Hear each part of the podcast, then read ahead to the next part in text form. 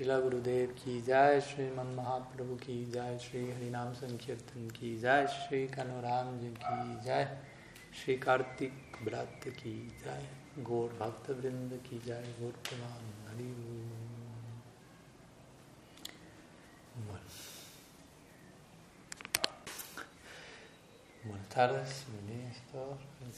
Estamos continuando con nuestro ciclo de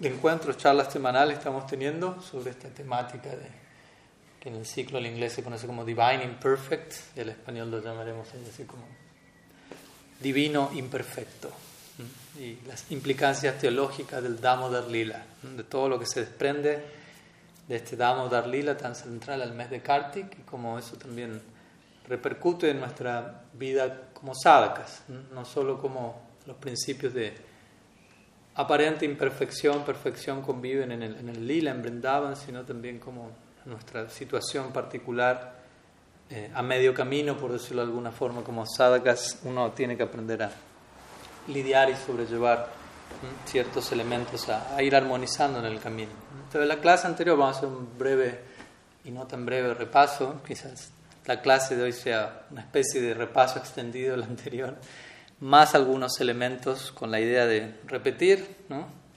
Eh, como también existe este ñaya, no me recuerdo el nombre, ñaca, ñacanaya, ñaya, si no me falla la memoria, que es la lógica del, martillo, la llaman a veces, ¿no? que es repetir algo con la intención de remarcar la importancia de eso y, y asegurar que eso pueda quedar claro dentro de nosotros. Entonces, la clase anterior comenzamos citando a un escritor francés, yo creo por el apellido, como dijimos, Ricot, que hablaba de naivete en, en, inglés, que en español sería como naivedad o, o inocencia, ¿no? naive, el, el, el, acto de ser naive, naive es como ser ingenuo, inocente, y él hablaba de un primer y segundo naivete, un primer y segundo tipo de inocencia.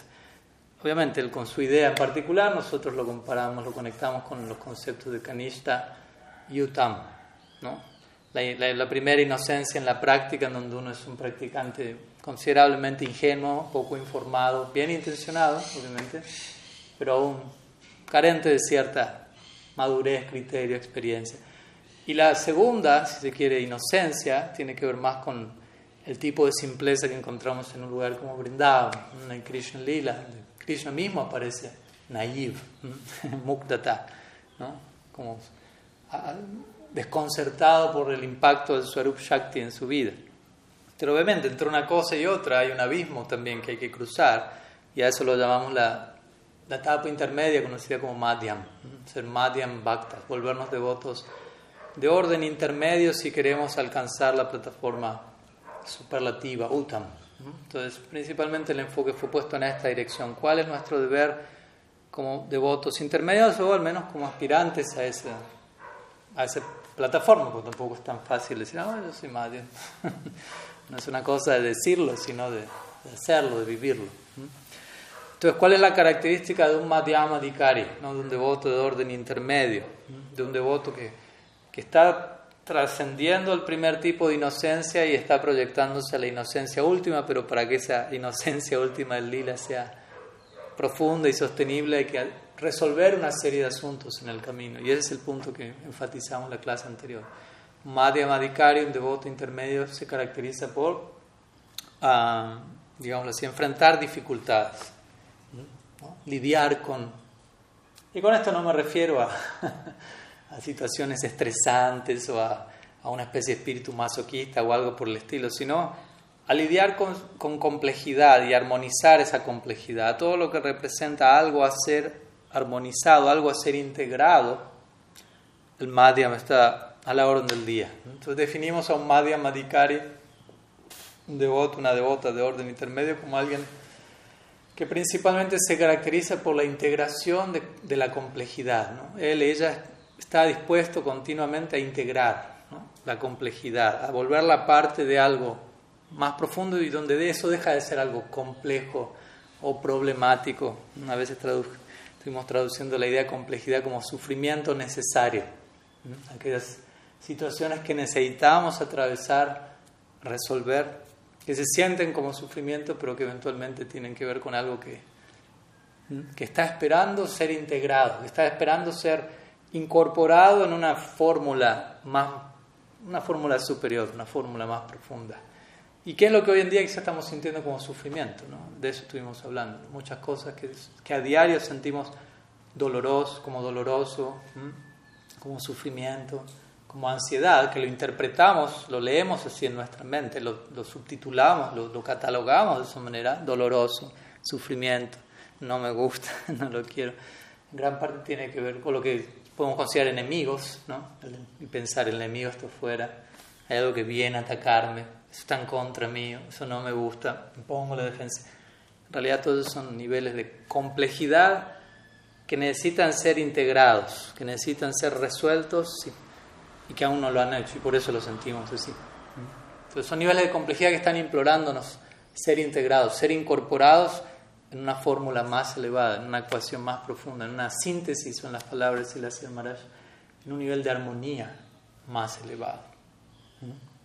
El concepto de armonía es muy importante, como se presenta en la música, ¿no? sobre todo en la música occidental. en la música de la India no, hay tanta armonía en un sentido, en un sentido. Pero la música occidental hay armonía en el sentido de, a nivel melódico, ¿no? Diferentes instrumentos de cuerda tocan distintas notas, pero todas suenan como una sola nota. Aunque son distintas notas, todas juntas se escuchan de una manera en particular.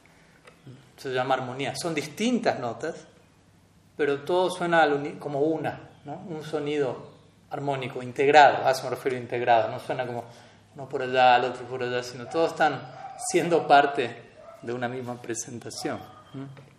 Y como dijimos, Brindavan es la expresión última de esta armonía, como vamos a ver. Y el sistema filosófico de nuestra escuela, Gaudiya Vaishnavismo, se conoce como Achintya Veda Aveda. Achintya Veda Aveda. Ved significa diferente, Aved significa no diferente. Y Achintya significa Achintya inconcebible. ¿Qué significa? Diferente, no diferente. ¿no? Inmediatamente esa idea ya implica integración. ¿De qué trata un sistema? De que lo diferente y lo no diferente conviven juntos en armonía, básicamente. Y es posible, aunque sea inconcebible, aunque esté más allá de la capacidad personal limitada de entender algo así. Pero es una idea de integración, igual y diferente a la vez. Otros sistemas, como el de Sankaracharya, es Advaita Vedanta, quiere decir uno, igual. No, no, no, no concibe diferencia. Advaita Vedanta es todo es uno, todo es Brahman, no hay diferencia en última instancia. No, no, no, no, no, no hay un esfuerzo por integrar la diferencia, no hay diferencia, todo es uno. Y un sistema como el de Madhvacharya es exactamente la oposición al sistema de Sankaracharya, que es Dvaita. El de Sankaracharya es Advaita, el de Madhva es Dvaita, quiere decir dualidad, no, no unidad, dualidad no hay diferencia. Pero vuelta, y el sistema Gaudiya Vaishnava es unidad en diversidad. Existen los dos, se aceptan los dos, todo es aceptado, todo es armonizado. Obviamente no hay tiempo ahora para analizar en detalle de qué va el sistema filosófico de cada, escuela, ¿no? Ya bastante con aprender el sistema filosófico de la escuela de uno. Pero el punto es ese, ¿no? O sea, nuestra doctrina se basa en la integración de todo, achintya ved aved, no en rechazar una cosa y aceptar otra. Y eso tiene que ver con trascendencia también. Recuerdo hace unos años en México dimos una serie de clases con, con Swami Maharaj sobre ese tema, ¿no? de que trascendencia significa integración, no, no rechazo de algo, ¿no? evasión. Porque a veces uno entiende eso, ¿no? Trascender es, tengo que trascender tal cosa, ¿no? y se entiende como, tengo que hacer eso a un lado y trascenderlo y llegar, no, pero trascender significa lo que ya hay ahora, lo tengo que incorporar en una síntesis superior, no tengo que rechazar nada, tengo que aprender a incorporarlo todo de una manera superior, más armónica. Eso es trascendencia. Y como vemos, el alcance último de la trascendencia en el Gaudiya Vaishnavismo es Vrindavan. Por lo tanto, si trascendencia es integrar e incorporarlo todo, y la trascendencia última es Brindavan. Ahí es donde más está integrando y incorporando todo, en armonía, y vemos eso. En Brindavan hay muchas fuerzas aparentemente diversas y todas conviven en armonía. Uno ve Brindavan es un una vida de aldea bucólica, ¿no? idílica, pacífica, armoniosa. Pero hay pleno Aishwarya, pleno Madhurya, pleno conocimiento, plena renuncia, pero muchas de esas fuerzas están cumpliendo su rol en su lugar y la intimidad está en su lugar y todo fluye en armonía, básicamente. ¿Mm? Entonces, avance espiritual tiene que ver con eso, es otra manera de decir avance espiritual. ¿Cómo, cómo estoy ¿Qué tanto estoy avanzando espiritualmente? Bueno, ¿qué tanto estoy pudiendo integrar niveles cada vez más elevados de complejidad en mi vida? ¿Qué tan capaz me estoy volviendo de, de lidiar, de convivir con, con grises, ¿no? en lugar de blanco y negro? Si queremos hablar, ya estuvimos hablando de notas musicales, vamos a la, a la paleta de colores. En un comienzo uno piensa en términos de blanco y negro. Esto está bien, esto está mal, dueita, adveita, me gusta, no me gusta. Están mayas, son devotos, son karmi, son demonios, lo que fue. Pero eventualmente uno empieza a pensar en términos de gris, ¿no? que gris no es ni blanco ni negro. Y hay muchas variedades de gris no hay solo un gris. Se dice que hay 256 variedades entre el blanco y negro. Y la persona que empieza a pensar en esos términos puede convivir con ese pensamiento matizado. No es que está haciendo, obviamente en un comienzo puede haber un esfuerzo, pero eventualmente la idea es que podemos tener la capacidad de convivir con diferencias, convivir con aparentes contradicciones, que para nosotros ya no son una contradicción, para otros quizás es una contradicción tremenda.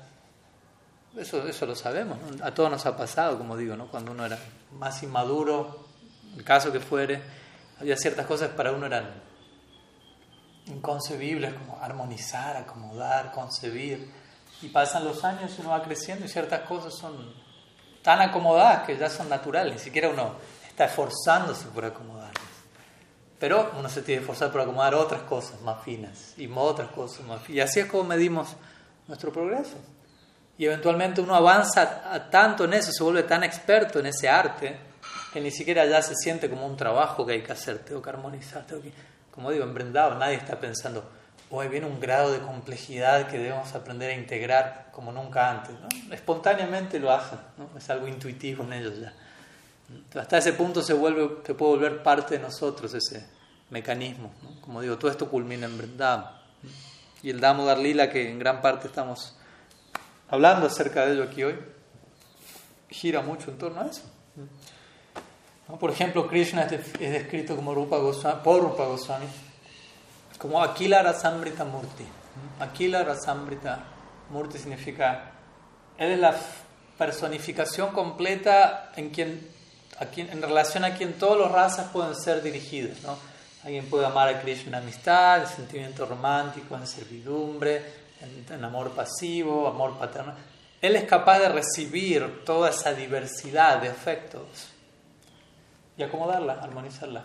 No es que es un problema, uy, no, me están amando de, demasiadas formas diferentes, ¿cómo hago para acomodar? No, no, no puedo, no puedo demasiado, no, naturalmente. Recibe y reciproca. Entonces vemos esa integración de la complejidad, de la diversidad. Y de vuelta, si uno quiere avanzar en una tierra como esa, hay que aprender a convivir con eso. No todos están amando a Krishna de la misma forma, con un mismo sentimiento. Y, uno tiene que permitir eso y no solo permitirlo, sino como decimos siempre, que los sentimientos de los demás nutran mi propio sentimiento, ya sea en relación a Krishna, en cualquier forma, al absoluto, incluso, que decir. Incluso si hablamos solo de Krishna, también existe esa diversidad. ¿Mm? Entonces, aquí el que se proyecta a habitar ahí también tiene que tener esa flexibilidad, esa capacidad de lidiar, de integrar esa diversidad. Entonces en el Damodar Lila encontramos eso, ¿no? encontramos que Krishna es trascendente y es inmanente al mismo tiempo. Está en el mundo, está más allá del mundo. La soga de Yasoda no, no alcanza nunca, siempre faltan dos, dos, dos dedos, pero Krishna nunca crece. No es que Krishna crece y por eso no alcanza la soga. Krishna sigue igual del mismo tamaño, pero la soga nunca alcanza. Entonces todo eso está ocurriendo en Brindavan. Y es importante, también mencionamos eso en la clase anterior. Hablamos acerca de la inclusividad, ¿no? O del inclusivismo. Debemos aprender a, ser inclusivos en nuestra vida antes de volvernos exclusivos, ¿no? Nuestro ideal espiritual, antes de enfocarnos en una dirección específica y ahondar en eso, primero tenemos que tener amplitud, inclusividad, porque si no nos podemos volver sectarios, en el nombre de ser exclusivos, me voy en esa dirección y eso es lo más elevado, pues si yo no soy inclusivo, no va a terminar bien la, la ecuación. Entonces un, un madhyam, un devoto intermedio, ¿saben? tiene esa capacidad. Por un lado, por ejemplo, es, es muy es tradicionalista, conoce su tradición, conoce sus raíces, conoce Guru, Shastra y Sadhu, es leal a la revelación, ¿no? No es que solamente es New Age, no lo es. es tradicional, respeta la tradición, la honra, pero al mismo tiempo es progresivo. Y él sabe cómo presentar el mensaje milenario en lenguaje contemporáneo, sabe cómo remitirse a la Siddhanta original de la Sampradaya, pero a partir de esa Siddhanta original expandir la Siddhanta sin contradecir los parámetros originales de, la Sampradaya. Todo eso tiene que ser gradualmente desarrollado en el, pensamiento de un, madhyam. Es alguien progresivo, como digo, flexible. Puede ser tradicional y es progresivo al mismo tiempo. Y no hay contradicción. Todo eso se va armonizando. Entonces, ser un madhyam significa esto, ¿no? Salir de la zona de confort. Mi Guru Maharaj diría eso siempre: el deber del maestro espiritual es, es eh, incomodar al discípulo. ¿En qué sentido? sacarlo de la zona de confort, con sus instrucciones, con su ejemplo. ¿no? El ejemplo del guru tiene que ser lo suficientemente desafiante como para que el discípulo no se duerma en los laureles. Si el discípulo es sincero, obviamente, pues eso, eso ya le toca al discípulo. Si el discípulo no quiere ser discípulo, es, otro, es su problema.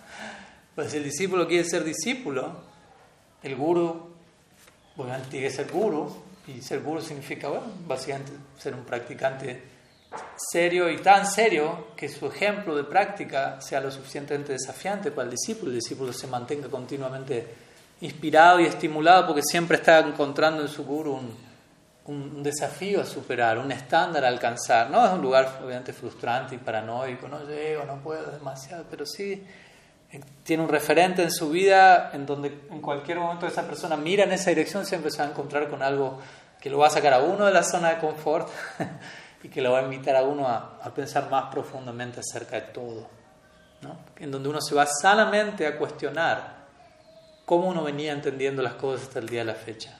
Es importante, ahí no ve que no es barato tener un guru, ¿no? no es barato ser guru y no es barato ser discípulo. Pero esa es la idea, sanamente, yo todos los días que me siento ante mi guru, por decirlo así, yo no nunca tengo que estar del todo seguro, ya entendí todo perfectamente, pues si no, me quedé sin guru en ese momento, ya lo sé todo.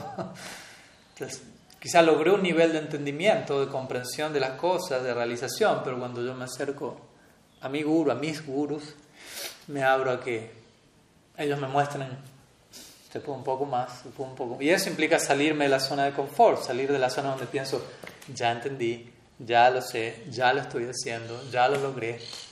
Y me encuentro con una invitación a, se puede un poco más.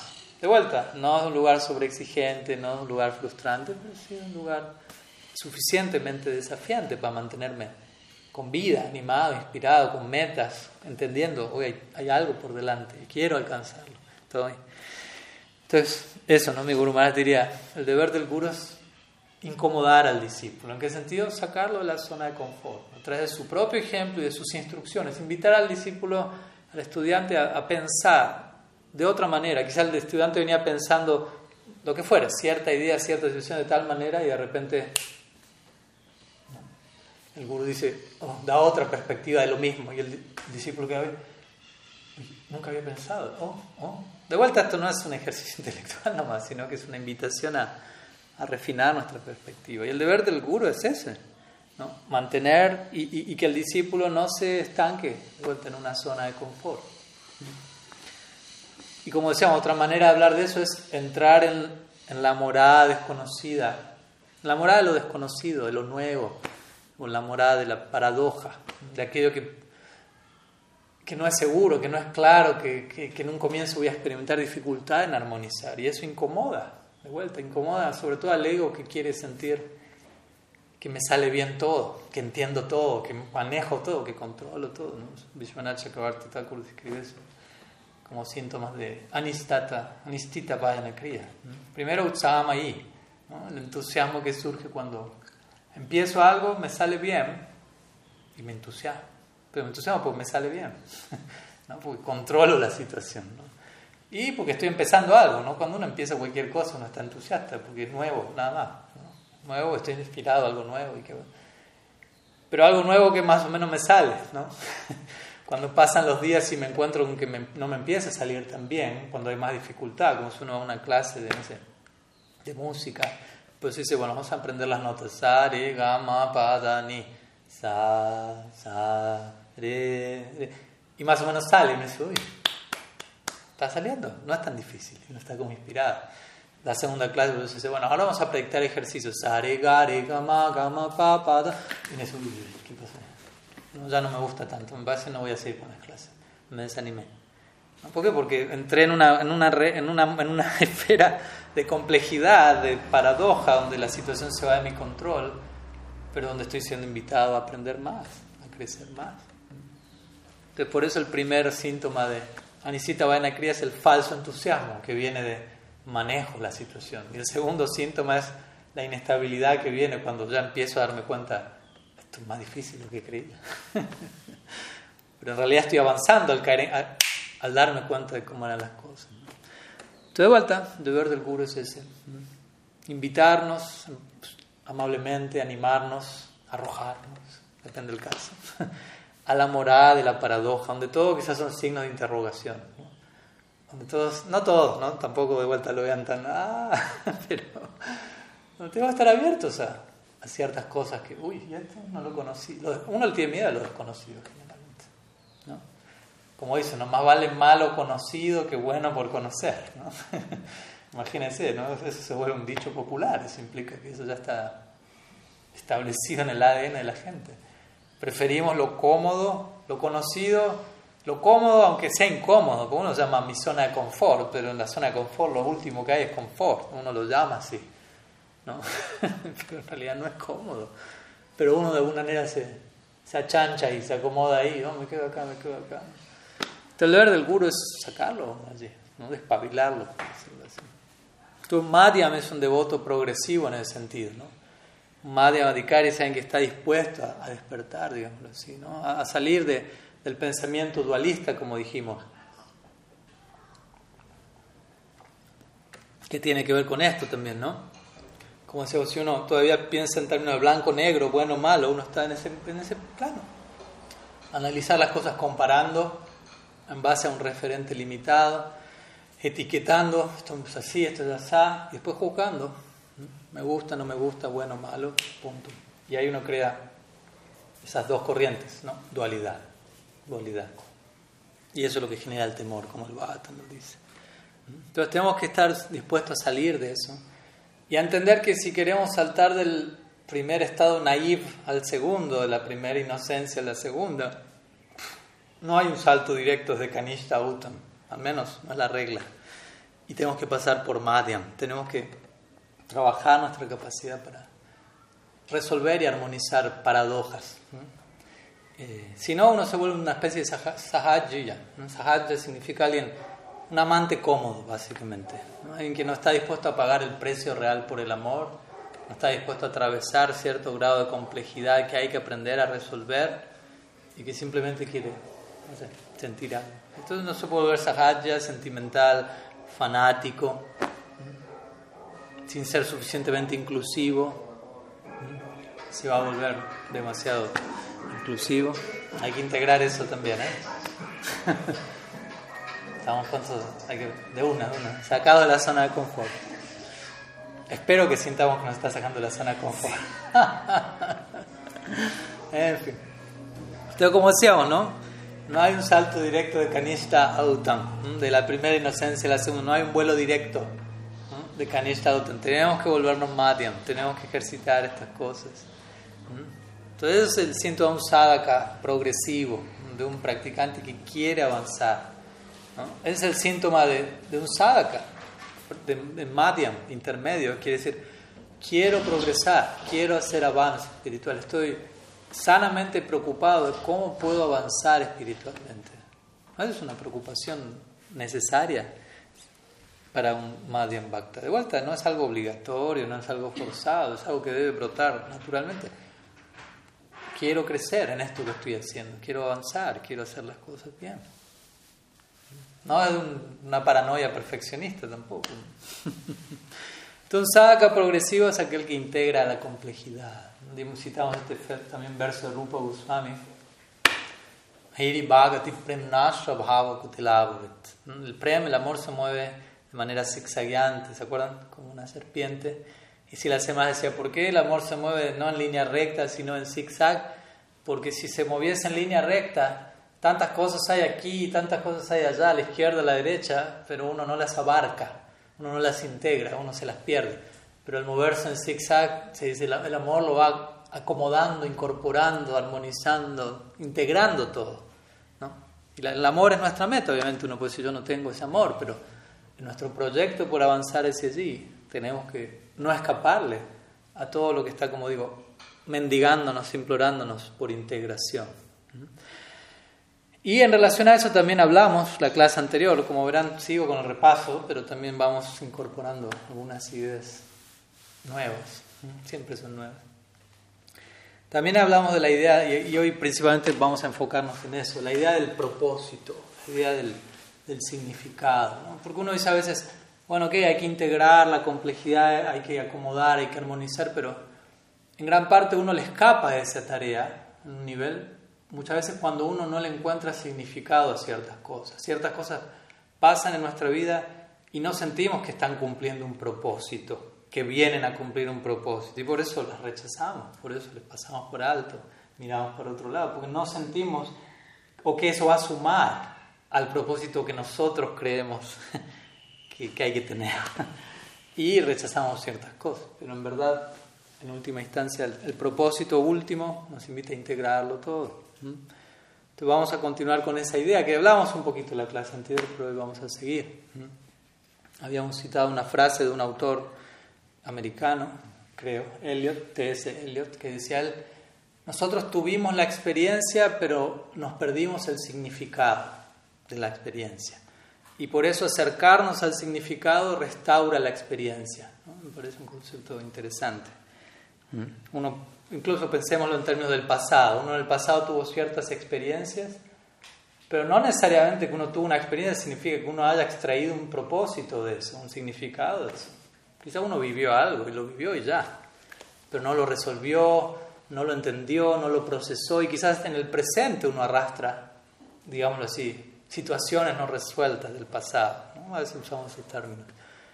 ¿Por qué situaciones no resueltas significa no logramos extraer el propósito real de eso en nuestra vida? Y por eso todavía hoy en día reproducimos el mismo, ¿no? el mismo patrón en otras situaciones. No logramos ¿no? extraer el propósito que esa situación trae, no logramos restaurar la experiencia en las palabras de, de Eliot. Entonces es muy importante esta idea de de propósito, de significado. Así se dice como el cuerpo no puede, creo que también mencionamos eso, ¿no? el cuerpo no puede vivir sin comida, en esta era de Kali sobre todo. En otras eras se dice que, que el atma podía sobrevivir en, el sistema nervioso, en el prana, en los huesos, pero en Kali Yuga hay que tener el estómago lleno, si no, hasta ahí llegamos. Entonces, así como el cuerpo no puede vivir sin comida, el alma no puede vivir sin propósito, sin significado, sin sin un sentido a lo que estamos haciendo, básicamente. ¿no? Entonces, esa es la preocupación central de nosotros, ¿no? tanto, aunque uno pueda creer otra cosa, ¿no? la mayoría de las personas quizás piensan, no, principalmente la principal preocupación es disfrutar y no sufrir. En sánscrito básicamente son las dos carreteras sobre las cuales transcurre la existencia material, ¿no? Boga, tiaga, ¿no? Boga, tiaga, disfrute y desapego, disfrute, desapego me refiero de querer desapegarme de lo que me hace sufrir, querer pasarla bien, no querer pasarla mal, y continuamente uno está esforzándose en esas dos direcciones. Pero en realidad el verdadero, la verdadera necesidad nuestra no es disfrutar y dejar de sufrir, sino encontrar propósito en lo que nos está pasando, incluso si estamos sufriendo. De hecho, la, la mejor manera de dejar de sufrir es encontrarle propósito al sufrimiento. Encontrarle un sentido a eso que está tocando nuestra puerta inevitablemente, como vamos a ver. ¿Mm?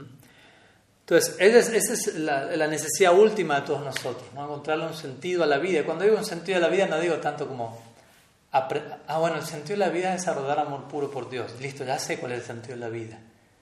No, no es memorizar una respuesta y repetírmela a mí mismo, sino encontrarle un sentido a la vida en cada momento. Pues yo puedo decir, el sentido de la vida es tal cosa, pero en el día a día, en cada circunstancia, ¿qué sentido le encuentro a la vida? En relación a ese sentido de la vida. Porque el sentido de la vida es amor puro por Krishna, bla, bla, bla. Meta última. Pero ¿cómo conecto en lo inmediato todo lo que me pasa con ese sentido, con ese propósito? Si yo no soy capaz de, entablar una conexión entre una cosa y otra, puedo decir el sentido de la vida es tal cosa, pero no, no significa mucho eso. Por eso Sambanda, ¿no? Sambanda significa ese conocimiento que me educa a verlo todo en conexión con Krishna. ¿no? Sam significa todo y Banda vinculado a Krishna. Entonces, Sambanda es esa orientación conceptual que me muestra todo tiene un propósito en relación con el centro, en relación con Krishna. Por lo tanto, puedo extraer propósito de todo y puedo actuar sobre la base de ese conocimiento. Y obviamente estamos en una era, en tiempos actuales, en donde muchas personas dicen nada tiene sentido, todo es absurdo, no hay propósito en la vida. Hay épocas bien uh, nihilistas. Y como mi Guru Maharaj diría, ¿quién está más loco? El que dice no existe sentido, pero aún así le buscan sentido a la vida, porque incluso los que dicen nada tiene sentido, no pueden evitar buscarle un sentido. Incluso para ellos el decir nada tiene sentido es la forma en la ese es el sentido que ellos le encuentran en la vida.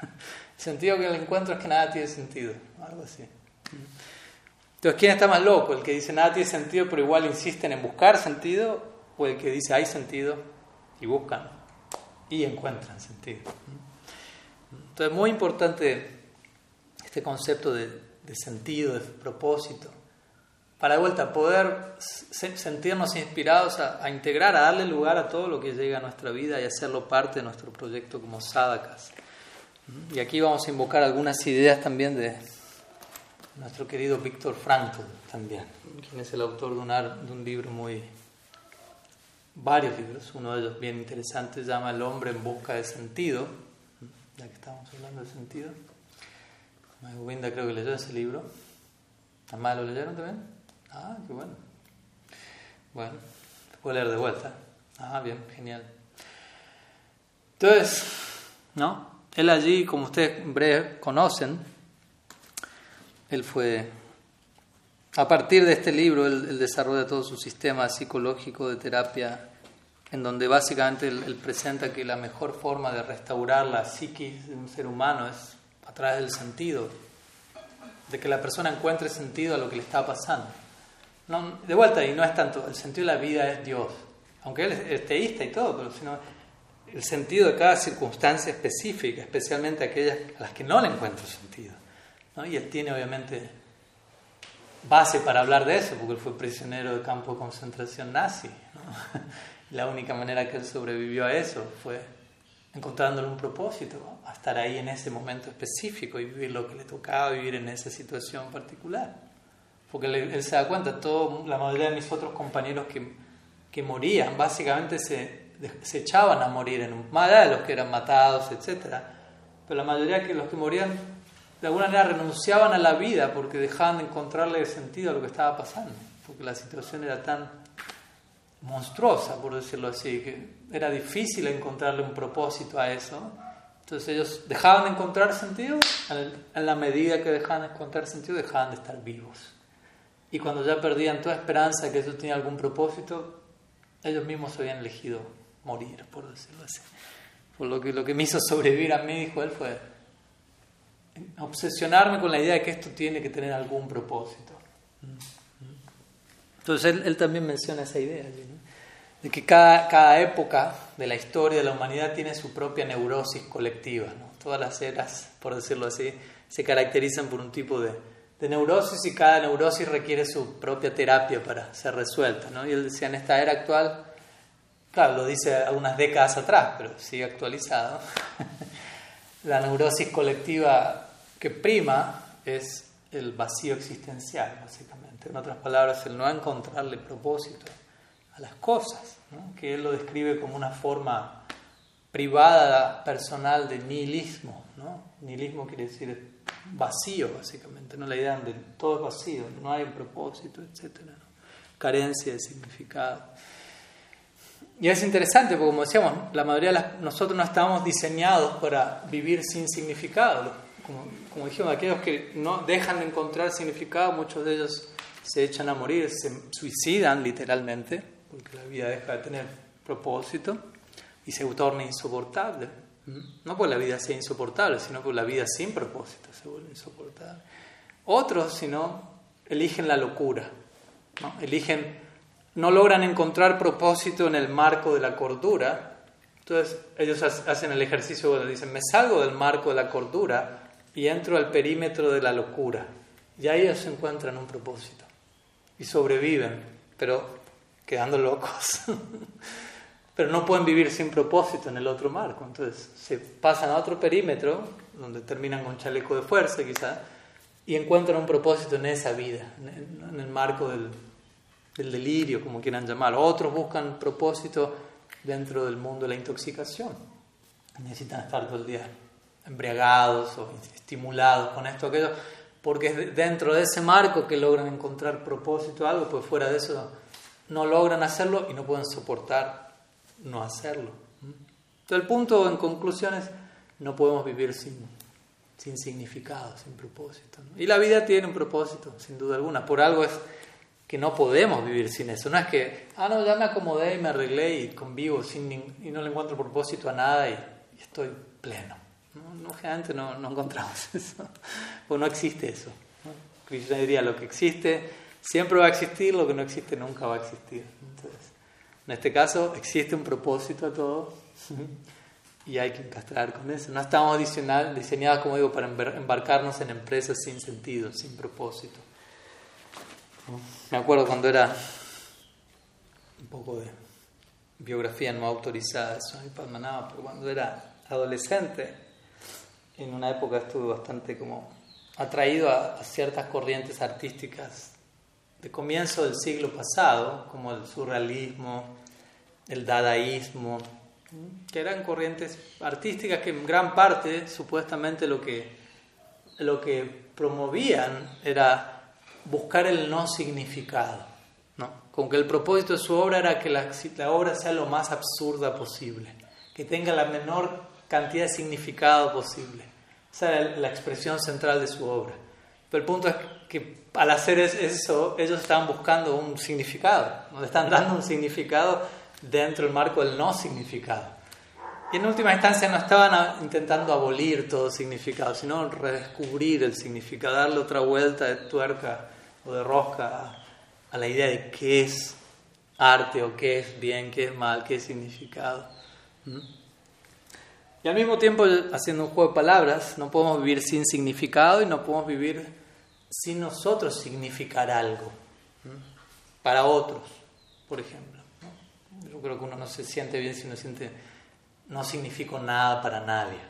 Automáticamente empieza el, plano depresivo, ¿no? hundirnos más y más. No queremos vivir si no significamos algo. Para otros si no significamos algo. Entonces, más allá de vuelta de nuestra tendencia a la supervivencia, que también está en el ser humano, un animal racional, si se quiere, por encima de la tendencia a la supervivencia está esta idea de necesito tener significado, tener propósito. Por ejemplo, en Estados Unidos la, la, la web, la página central de, lo que es la organización principal en Estados Unidos para evitar los suicidios, ¿no? prevención suicida, y hay bastante de eso ya. La, página se llama You Matter. Mm. You Matter significa como tú importas, ¿no? tú tienes significado. Como dando a entender, se sabe que si uno piensa lo opuesto a eso, empieza a pensar en el suicidio. la mejor manera de, de animar a alguien a seguir con su vida es hacerle entender y sentir tu vida tiene un propósito, tú tienes un propósito. Claro, no es solo decirlo, pero va por ese lado. Se ha llegado a esa conclusión. Y obviamente cuando hablamos de propósito, aquí no estamos hablando de, o de significado, de, de adjudicarle significado a las cosas de acuerdo, a como a mí se me antoje. ¿no? Ah, ok, vamos, las cosas tienen significado, hay que encontrar el propósito. Ah, para mí esto tiene este propósito y para mí esto tiene... Y uno inventarse el propósito, más bien entender las cosas tienen un propósito, situaciones, inherentemente, y necesitamos dar con ese propósito, encontrarlo, más que proyectar nuestra idea de cómo deberían ser las cosas, ¿no? como compartimos esa idea. En inglés es un juego de palabras que decir reproducirlo en español, pero básicamente decíamos que uno no ve las cosas como las cosas son, sino uno ve las cosas como uno es. ¿no? Algo muy subjetivo. ¿no? Y en la época actual, estamos en la era, la era actual se conoce como la era postmoderna. Ya no es la era moderna, sino la postmoderna. Y el postmodernismo se caracteriza por una alta dosis de subjetividad.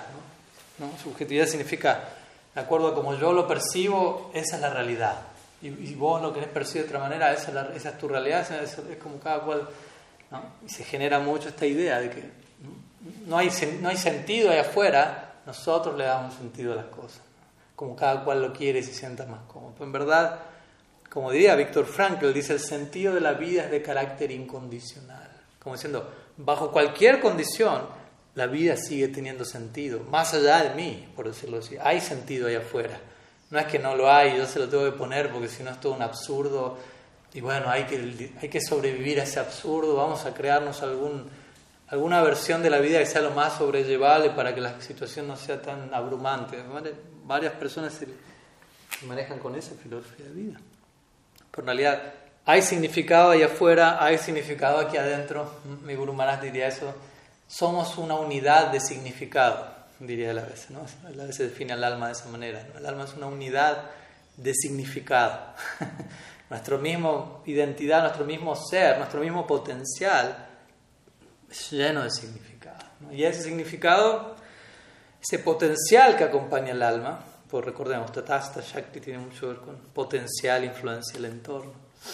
Todo eso tiene que ser extraído ahora, en el momento presente. Es un punto muy importante también. El momento presente es el que se presta para nosotros captar el sentido de las cosas como están pasando a nuestro alrededor. Uno no puede tener una experiencia más allá del tiempo presente. Yo no puedo tener una experiencia en el pasado o en el futuro. Mi mente puede estar viajando en eso. Pasado, nostalgia, tamaguna, futuro, expectativa, temor, duda, rayaguna o idealmente satvaguna, momento presente. Y de ahí obviamente trascender incluso satvaguna. Un poco de mindfulness, momento presente, estar aquí en el ahora, pues si uno no tiene esa capacidad, uno no va, las experiencias que uno tenga no pueden darse en otro momento del tiempo que no sea el presente. Hay toda una densidad ontológica en el presente, ¿no? toda una carga de significado que el presente está ¿no? queriendo darme. Pero si yo estoy en algún otro lado. Eso pasa a veces, por ejemplo, cuando uno canta yapa, ¿no? como el otro día leía que les compartía, que fue ayer, ¿sí? un día largo ayer, o sea, me iba a decir hace tres días, no fue ayer, que un devoto mencionaba esto, ¿no? Canto malo de yapa, ¿cuánto uno piensa, ¿cuándo va a terminar esto? Canto uno de yapa, uno piensa que esto nunca termine. claro, dos extremos, hay variantes de por medio, pero la idea general. ¿Y, cuántas veces uno no escucha eso? ¿no? Uno dice, uy, no, no canto más yapa porque porque no siento nada, o porque me aburro. ¿Por qué es aburrir, estar aburrido? ¿Qué es el aburrimiento? Es una idea que uno tiene en su mente, un pensamiento, aburrido. Y uno le da atención a eso, se queda enganchado con eso, aburrido, aburrido, aburrido, estoy aburrido, estoy aburrido, y obviamente hasta ahí llegamos, ¿no? Pero es una idea más. Yo puedo hacer esa idea a un lado y seguir enfocado. Pero el punto al que voy aquí es, generalmente, ¿por qué no, a veces uno experimenta dificultad en el canto de japa, que es una de las prácticas centrales en el Gaudiya Vaishnavismo. Una práctica de, orden más bien meditativo, que más bien implica un tipo de cultivo interno, de concentración mental, de escucha, de cierta atención, quietud, lo que fuere. Y muchas veces nos cuesta porque dejamos de encontrarle propósito a lo que estamos haciendo. Traten de analizar cuando uno está cantando y a uno le empieza a costar el canto. Quiere decir, uno dejó de encontrarle propósito al canto. Uno empezó a cantar desde un lugar mecánico, superficial, externo, sin encontrar propósito. Y como dijimos, la mente de uno no puede hacer algo que no tenga propósito, no puede lidiar con el no propósito. Por lo tanto, cuando uno está cantando, sin estar conectado con el propósito del canto, inmediatamente la mente se dispara a algún lugar donde haya propósito, a buscar algún propósito, algún significado en otra cosa. Y ahí es donde la mente se va de shopping. ¿No? Y empieza a pensar en esto, a recordar esto, a viajar aquí y a encontrar significado a esto, porque la mente no puede vivir sin significado. Obviamente, ¿cuál es la idea ahí? Cuando me doy cuenta que eso ocurrió, traer la mente de regreso y seguir cantando, pero redescubrir el significado de lo que estoy haciendo en ese momento. Y lo que estoy haciendo obviamente es, es lo suficientemente profundo como para que tenga mucho significado. Estoy invitando a Sri Krishna en su forma más misericordiosa, en la forma del santo nombre, a, desarrollar mi relación de servicio eterno con ellos y ellos están allí. Y como yo estoy honrando su, aparición, y tiene mucho significado. Entonces, si yo fallo en encontrar significado a eso, como digo, nuestra mente inmediato corre hacia algo que represente un valor positivo para nosotros. Y ahí queda entretenida la mente. que generalmente eso es algo con un valor no tan profundo, donde la mente va no suele ser tan profundo como el valor de, estar haciendo lo que uno debería estar haciendo. Entonces, ese es el ejercicio, de esa manera vamos controlando la mente, trayéndola de regreso insistiendo en la dirección correcta, recordando el propósito de lo que estoy haciendo, tratando de absorberme allí, hasta que la, práctica se va volviendo más y más efectiva. Uno tiene que comprobar que hay una mejora, en este caso en mi canto de japa, que mi mente cada vez queda más bajo control, que se, se concentra más. Pero para eso yo tengo que hacer el ejercicio de... Y eso obviamente puede resultar un poco complicado a veces. Sobre todo cuando uno se da cuenta, uy, ¿no? No es tan fácil. Pero bueno, se puede. ¿No? Rupa Goswami dice algo parecido, ¿no? cuando él menciona las prácticas que van a arruinar la práctica devocional. Es interesante ese verso, él dice, estas seis cosas van a arruinar su práctica. Como diciendo, si usted quiere arruinar su práctica, haga esto, no promocionándola, pero advirtiéndonos. ¿Y qué dice la ahí? Entre ellas, niyamagraha, ¿Qué significa hacer algo sin entender por qué uno lo está haciendo. En otras palabras, sin propósito, sin, sin encontrarle significado. Lo hago porque me dijeron, porque lo hace el otro, porque hago copy-paste, porque soy un... ¿no? Parezco más un robot devocional que alguien que... Y él dice, si uno insiste en eso, en un comienzo no imita, repite, no hay problema, como un niño imita al papá, bla, bla, bla. Pero después de un tiempo uno tiene que empezar a entender por qué, por qué lo estoy haciendo, por qué lo hace, a preguntarme, a indagar y a, a tener más sustancia. Si no, Dice Rupa Goswami, si uno sigue insistiendo en la dirección equivocada, empieza a crear samskaras de ese tipo de mentalidad, de hacer algo sin saber por qué lo hago. Empiezo a generar impresiones que en conjunto se vuelven un hábito, que desarrollan un sentido la personalidad. Imagínense, algo que se va potenciando más y al final me termino volviendo un, toda una entidad que, es, que se vuelve eso y que actúa sin entender por qué hace lo que hace, sin encontrar propósito. ¿En dónde terminará eso? Rupa Goswami aquí lo dice. Entonces tengo que encontrar valor, propósito a lo que hacemos. En sánscrito eso se conoce como arta, también, arta. Significado, propósito. Y el significado, propósito supremo es para Marta. Es otro nombre para el prem, para el amor divino. En otras palabras, cuando uno alcanza amor divino, no se mantiene descubriendo el propósito último de todo. Y e interesantemente, en lo opuesto a esto es anarta.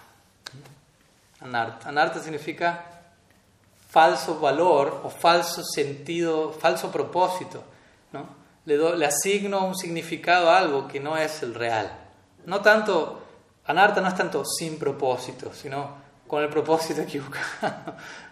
Así como avidya. Avidya uno a veces lo traduce como sin conocimiento, no conocimiento, ignorancia. Pero en realidad avidya significa tengo ciertas ideas y conclusiones equivocadas, que es peor todavía. Peor. Una cosa es aprendí algo mal y creo que está bien, otra cosa es no aprendí nada de eso, estoy en cero. ¿no? Como el famoso ejemplo del, que, va el que va a aprender música y le muestra al profesor, ah, yo toco todo esto. No. El profesor dice, bueno, la clase te sale 100 dólares. Y el otro va y dice, yo no sé tocar nada. ¿No? Ah, él dice, la clase te sale 5 dólares. Me dice, pero ¿por qué me está cobrando más a mí si yo soy más adelantado que él? Sé más... Dice, no, vos crees que sabes más, que en realidad aprendiste todo eso mal y por eso te tengo que cobrar más porque tengo que, crear, hacerte desaprender todo eso, de construir todo eso y después empezar de cero. El otro empieza de cero. Vos estás en menos 7 más o menos, aunque crees que estás en más 18. ¿no? Tu anarta a veces tiene que ver con eso, ¿no? Con falso, falsa asignación de propósito a las cosas, falso sentido de cuál es el sentido de esto, el sentido de esto, y hay que ir reemplazándolo. Mahaprabhu enseña eso, ¿no? Mahaprabhu enseña la postura adecuada, ¿no? relacionarse con el entorno de tal manera que más que el imponer su propia idea de cómo son las cosas, él se acerca con una actitud tal, tan humilde en este caso, al entorno. Trinada, El árbol le habla, ¿no? le enseña tolerancia, la hierba le, le habla como un guru, humilde, sé humilde, amani respeta. ¿no? Mahaprabhu enseña, y este verso del Sikshastakam tiene que ver con el Madhyama tiene que ver con Nista. Nista significa una fe bien informada, bien educada, bien integrada, como vemos acá, con todo este ejercicio de integración que se vuelve firme, firme, Nista. Y alguien que, que está en Nista generalmente es conectado con alguien que es un Madhyama Este tercer verso es tan importante en ese sentido. ¿no? Mahaprabhu se acerca al mundo de tal manera que el mundo entero le devela todos sus secretos, por decirlo así. La naturaleza misma le habla más se tiene oídos para escuchar. Está dispuesto a aprender, en otras palabras. No viene ya creyendo, yo ya lo sé todo, escuchen todo lo que tengo para decirle, las conclusiones que saqué. Eso, no, no, eso no. tengo que cobrar el doble para hacerte desaprender todo.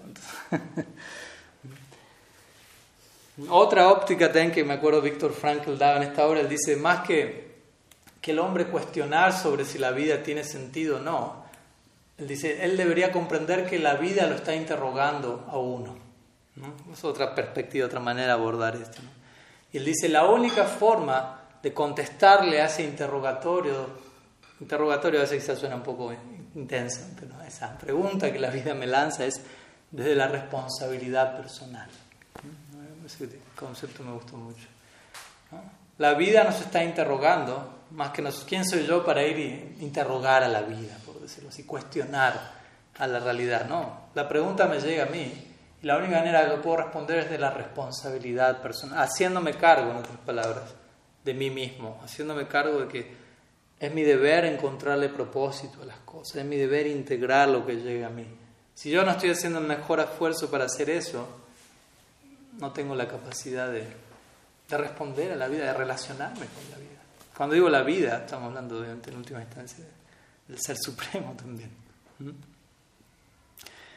Le voy a compartir una cita textual de, de Víctor Frankl. ¿Tenemos unos minutos? Okay. ¿Necesitan abrir la ventana un poco? Muy bien. Okay. Una cita de la obra, de esta obra, del hombre en busca de significado, que él habla al respecto de este punto muy interesante, ¿no? En relación a descubrir el propósito de lo que nos está pasando, incluso, como digo siempre, en el momento donde sentimos, esto no tiene propósito alguno. ¿Cuántas veces uno no piensa, esto es lo peor que me podría estar pasando? Y de acuerdo a nuestra filosofía, en realidad, cada momento debería sentirnos, esto es lo mejor que me podría estar pasando. Este es lo mejor y esto es lo mejor y esto es lo mejor. Y a veces uno siente, esto es lo peor. Ahí, podemos ver, bueno, estoy un tanto lejos de encontrarle propósito a esto que está pasando. De Víctor Frankl dice, cuando una persona descubre que su destino es sufrir, ¿no? Como que toca atravesar eso, no hay vuelta, está hablando desde su lado, partamos de, recordemos quién es él y de dónde viene. Entonces cuando una persona con un hombre dice, descubre que su destino, karma, es sufrir, él tiene que aceptar ese sufrimiento porque es debido a que ese sufrimiento se ha vuelto su única y peculiar tarea. Ahora toca sufrir. Lo que es más, dice, ese sufrimiento le está otorgando a él el carácter de ser una persona única e irrepetible en el universo.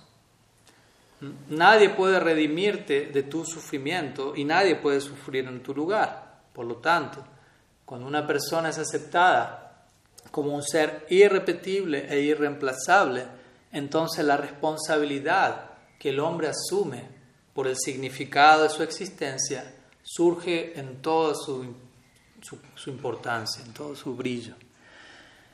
Entonces, fuerte, intenso lo que dice aquí. Obviamente aquí no estamos promoviendo masoquismo, nada por el estilo. Aquí él está hablando de cuando toca sufrir y no se puede evitar eso. Como el caso de él, él está en un campo de concentración, no es que él puede decir, bueno, me voy de acá, me voy a, voy a la playa. no, no puedo salir, estoy acá, no, no, puedo escapar a esto, ok, es inevitable, por algo está llegando. Entonces dice, esa situación inevitable me está volviendo único y irrepetible, no un lado, un lado de ego, eso soy único y irrepetible, ¿no? Sino, pero eso le, me está, le está otorgando a mi vida un carácter específico, único en este momento, y tengo que asumirlo con responsabilidad, esa, esa es mi responsabilidad en este momento. Y ahí va a surgir propósito, aceptando, permitiendo que eso acontezca, no negándome, no, batallando en contra de algo que es inevitable, básicamente. Y en gran parte eso que me hacía sufrir, ¿no? y que es ese sufrimiento que viene de forma inevitable, cuando yo lo permito, cuando yo lo asumo, cuando yo lo acepto, automáticamente deja de ser sufrimiento. Cuando yo le empiezo a encontrar un sentido, como él encontró el sentido, por algo me está tocando vivir esto. Incluso hasta, hasta un punto uno pueda quizás decir, es por esto, esto, esto y esto, pero uno entiende, por algo me está tocando, porque me doy cuenta que no me está tocando ninguna otra cosa y por más que yo haga algún arreglo, eso es lo que me toca ahora. Entonces, tiene un propósito eso. Ya iré descubriendo los detalles de ese propósito, pero acepto que tiene un propósito y lo, asumo, le doy la bienvenida. Entonces, la medida que tomo esa postura, eso que me está causando dolor, deja de causarme dolor. Y ahí me doy cuenta, lo que causaba dolor era mi negación a aceptar eso que es inevitable. Y en última instancia uno puede decir aquello que es inevitable podemos decir, la voluntad de Dios en la vida de uno, que toma miles de formas. La mano de Dios llegando a, la vida de uno.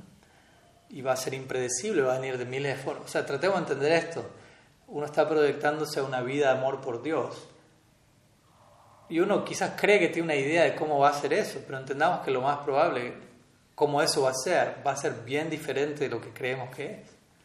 No porque sea peor, obviamente, pero sí porque va a ser mucho más, muy diferente de lo que ahora creemos. Y el punto es, ¿qué tan dispuestos estamos a, a ir aceptando en el camino? Uy, parece que la meta y todo lo que yo creía que era de una manera, se me está mostrando que es bien distinto a lo que estoy dispuesto a aceptar eso.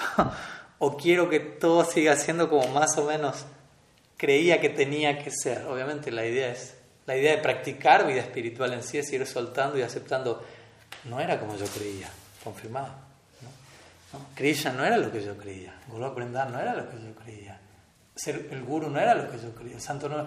De vuelta, no se volvió menos, sino se vuelve más, pero diferente. Y la misma idea que sea algo diferente a, a lo que yo ya tenía armadito, eso descontractura considerablemente. Y tenemos que estar preparados para eso, en un nivel entonces, él está dando este ejemplo aquí, ¿no? Con el sufrimiento inevitable. Eso viene a mi vida, ¿qué puedo hacer? Lo tengo que aceptar. Y él dice igual, como digo, para diferenciar entre esto y el masoquismo, él dice, para que el sufrimiento, como decirlo, para poder encontrar un sentido a ese sufrimiento, tiene que ser un sufrimiento inevitable, un sufrimiento absolutamente necesario. Que algo sea inevitable es un punto importante. Quiere decir, es necesario para mí. Si no, no estaría pasando. O sea, uno tiene que tener esa confianza. No es que esto es inevitable, pero no debería estar pasando. No. Si esto es inevitable, si me doy cuenta que sigue estando ahí, es porque es absolutamente necesario. Eso quiere decir, viene a cumplir un propósito muy especial. Obviamente el sufrimiento evitable es otra cosa y uno debe aprenderlo a combatir debidamente con los remedios apropiados. O sea, si hay un sufrimiento yo puedo evitar, no es que voy a elegir sufrir para encontrarle un propósito al sufrir, no, eso sería masoquismo.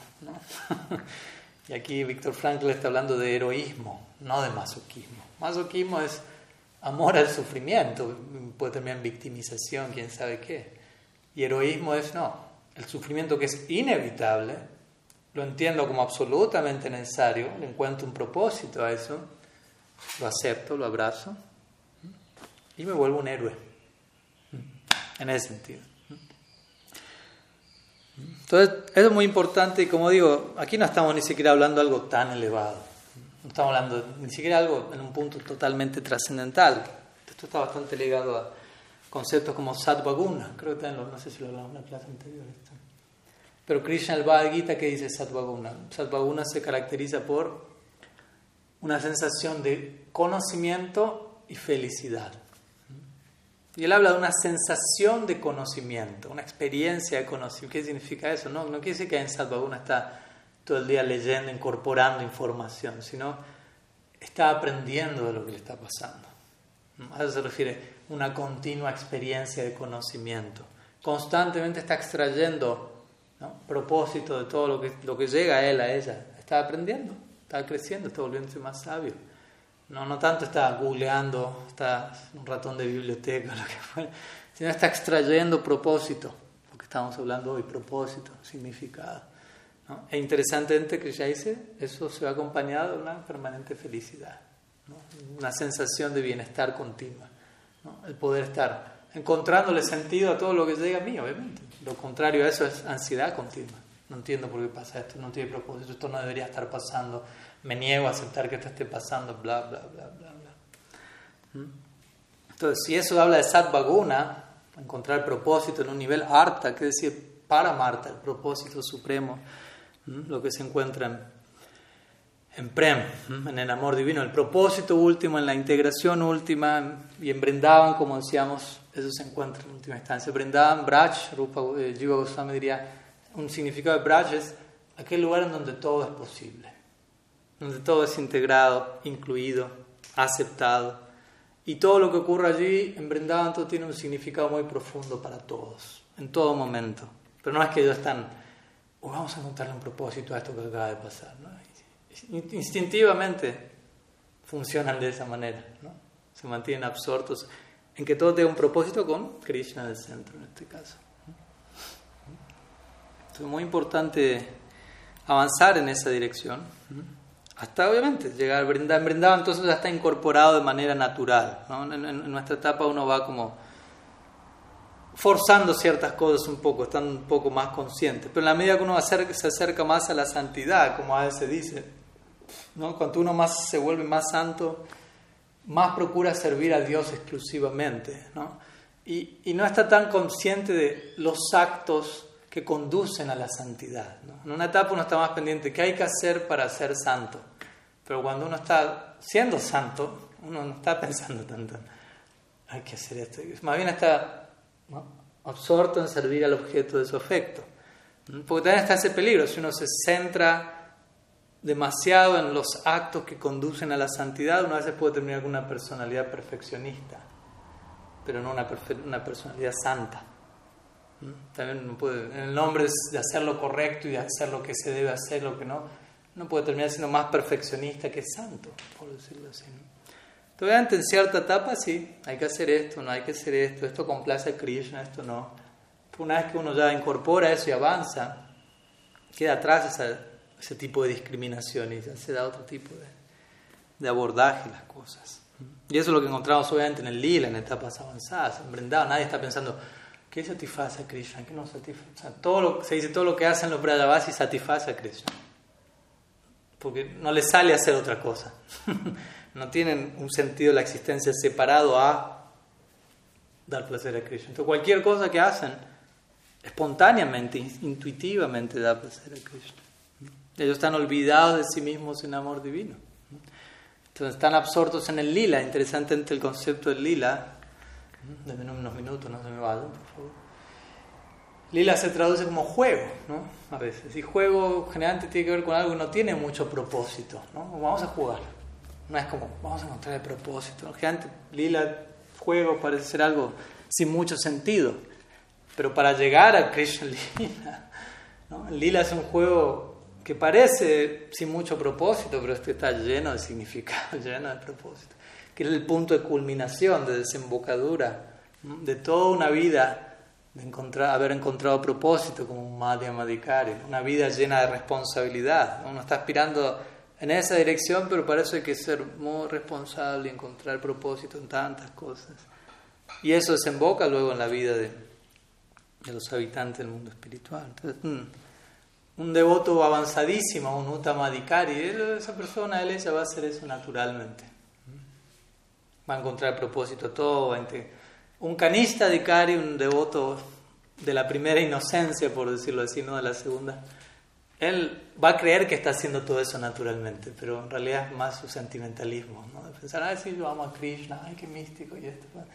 Pero en realidad no, lo está haciendo de una manera todavía evasiva, en donde no acepta lidiar con cierta complejidad y paradoja. Y el Madhya Adhikari es el que está entre medio de las dos etapas, ¿no? No tiene, no tiene el sentimentalismo, el canista no tiene la ultra realización del Uttam, y está más bien luchando por hacer todo eso debidamente. Es una etapa de eh, cierto tironeo, cierto esfuerzo, pero es natural, con, con, un, con una meta, con una proyección.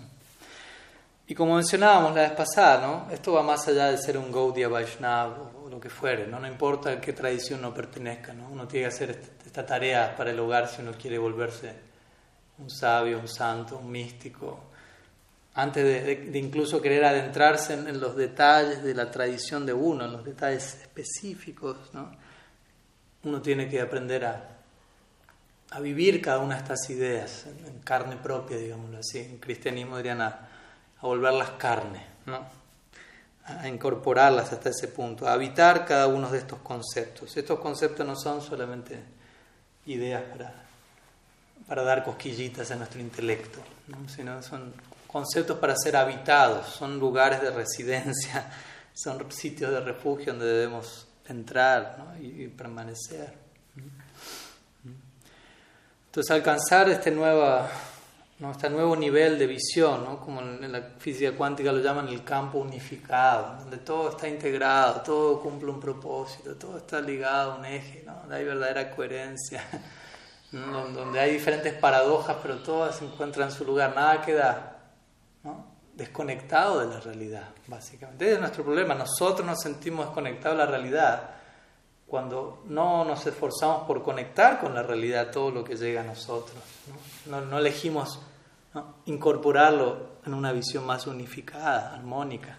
Quiere decir el, entrar a un lugar como el Krishna Lila, donde todo eso convive en un lugar tan tan increíble, hay tanta inocencia, tanta simplicidad, pero para llegar ahí hay que resolver bastantes, bastantes, bastantes asuntos complejos Y si no hacemos eso, si solamente somos naivos, inocentes en de la primera etapa, queremos saltar de segunda inocencia al Krishna Lila sin resolver, el, sin pasar por el túnel oscuro, desconocido, paradójico de la complejidad. No, y, en el nombre de eso salimos a la calle y representamos a nuestra tradición. Lo único que vamos a hacer es un papelón y vamos a dar una, idea fanática y sectaria de, de, un mensaje que no tiene nada que ver con eso. No vamos a hacer sajadillas, etc. Entonces hay que cuidarse también de eso. ¿no?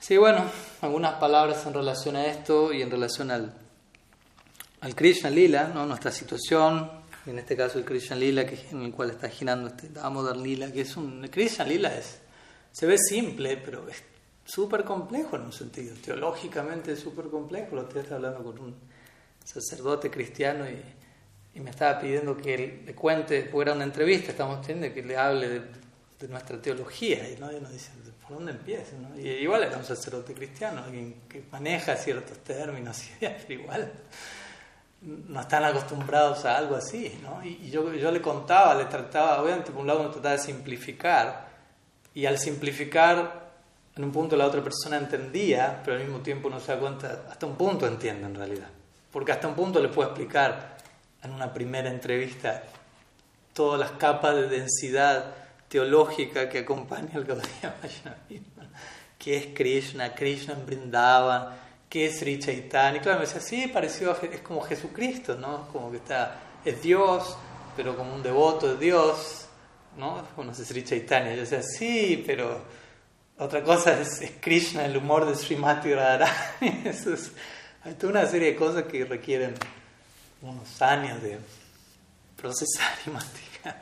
Entonces, Krishna Lila, Gor Lila, ¿qué decir? Krishna Lila, de vuelta, en un nivel general se ve como muy simple parecida a la vida humana y uno emocionalmente conecta rápido. Y esa es la magia del Krishna Lila.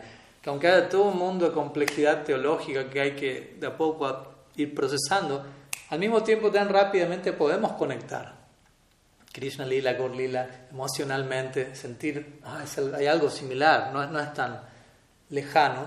Y desde ahí ya empieza el proceso de empatía, de purificación, de conexión, mientras que en el camino vamos entendiendo, resolviendo, enterándonos y acomodando todas las complejidades que, que integran estos lilas. Como digo, el Krishna Lila es la plena síntesis de, hay extremo Aishwarya, hay más Aishwarya en Vrindavan que en Vaikunta. Pero en verdad no se nota la Aishwarya porque está sepultado por capas y capas de maduria, de intimidad. Pero está la Aishwarya, está esa complejidad. Krishna es omnisciente en Vrindavan, pero generalmente no ejercita esa omnisciencia porque no es necesario en Vrindavan. En Vrindavan Krishna no necesita saberlo todo, acerca de todo. Pero cuando toca, porque lila lo requiere, por momentos Krishna sabe qué está pasando. Pero generalmente todo eso no está ahí operando en la primera plana. principalmente predomina Madhurya, la intimidad, la simplicidad, lo que Vishwanath llama Muktata. Pero lo otro está ahí también, conviviendo, en armonía, no, no hay choque, no hay tensión, o es una tensión creativa, como decíamos, algo que ayuda a crear el lila. Entonces el punto es cómo llegar ahí, ¿no? cómo entrar ahí, cómo llegar ahí con vida, sin malinterpretar las cosas en el camino, sin sakayismo, sin fundamentalismo, sin fanatismo. Tenemos que integrar varias cosas en el camino. Y una de las cosas que hay que integrar en ese sentido es Siddhanta, Tattva. Antes de llegar, al, como diría mi Guru Maharaj, uno quiere entrar en Bhava, en el reino del Bhava, en el reino de la emoción espiritual, esa es la meta del sadhana, Bhava, sentir algo, y que eso sea el motor central de nuestra práctica, obviamente eso no es barato. Pero para llegar ahí, tenemos que construir esa emoción a punta de de un mensaje revelado, de un conocimiento filosófico de ciertos parámetros. ¿no? Baba es una, una emoción, llamémoslo así, filosófica, una emoción que crece en el marco de una filosofía perfecta. ¿no? ¿Se entiende? Porque uno también puede sentir emociones ahora, como digo siempre, sin necesidad de filosofía alguna. O sea, yo puedo ponerme, deprimirme, enojarme, ponerme celoso. No necesito Siddhanta para eso. Más bien necesito lo contrario. para, para, alcanzar Baba, primero necesito Siddhanta, Tattva, ¿no? Que mis emociones se den en, ciertos parámetros de conocimiento revelado. Y eso es complejo, ¿no? no es tan fácil. ¿no? Generalmente uno tiene cierto rechazo, pereza a, pensar, a darle vuelta. De vuelta, con esto no estoy diciendo volverse un ratón de biblioteca, ser un intelectualoide, y yo no tengo mucha capacidad intelectual. Pero todos tenemos cierta capacidad intelectual. Entonces esa capacidad que uno tiene, uno tiene que emplearla al máximo de sus capacidades. Para algo está ahí. Y de vuelta, no es solamente intelecto, la gracia de Krishna, el Guru, pero, pero es una cierta complejidad, a eso me refiero. A la hora de estudiar las escrituras, pueden haber aparentes contradicciones, que dice aquí, que dice allá, este Guru como...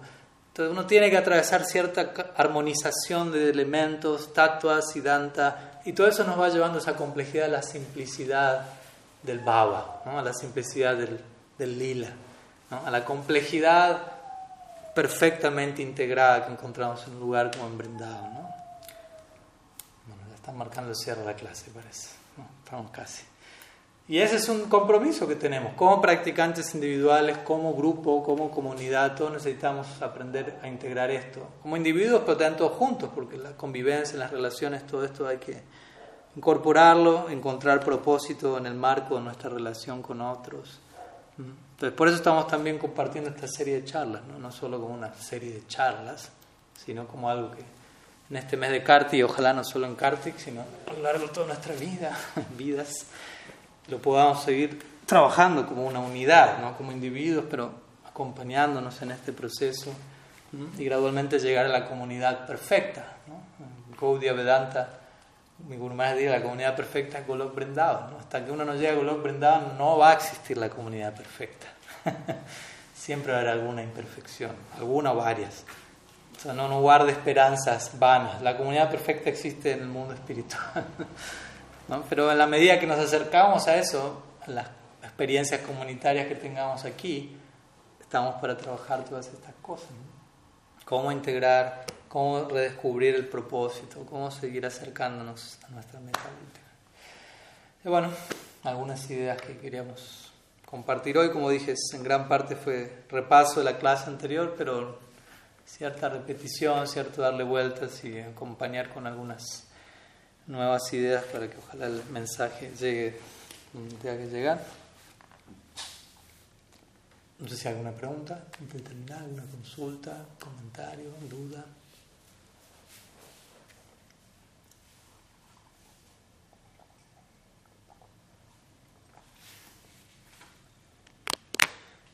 Estamos aquí entonces. Muchas gracias. La Gurudev की जय श्रीमन महाप्रभु की जय श्री हरिनाम संकीर्तन की जय श्री श्री कनुराम जी की जय कार्तिक ब्रात की जय गौर भक्त वृंद की जय गौर प्रेमानंद हरिभो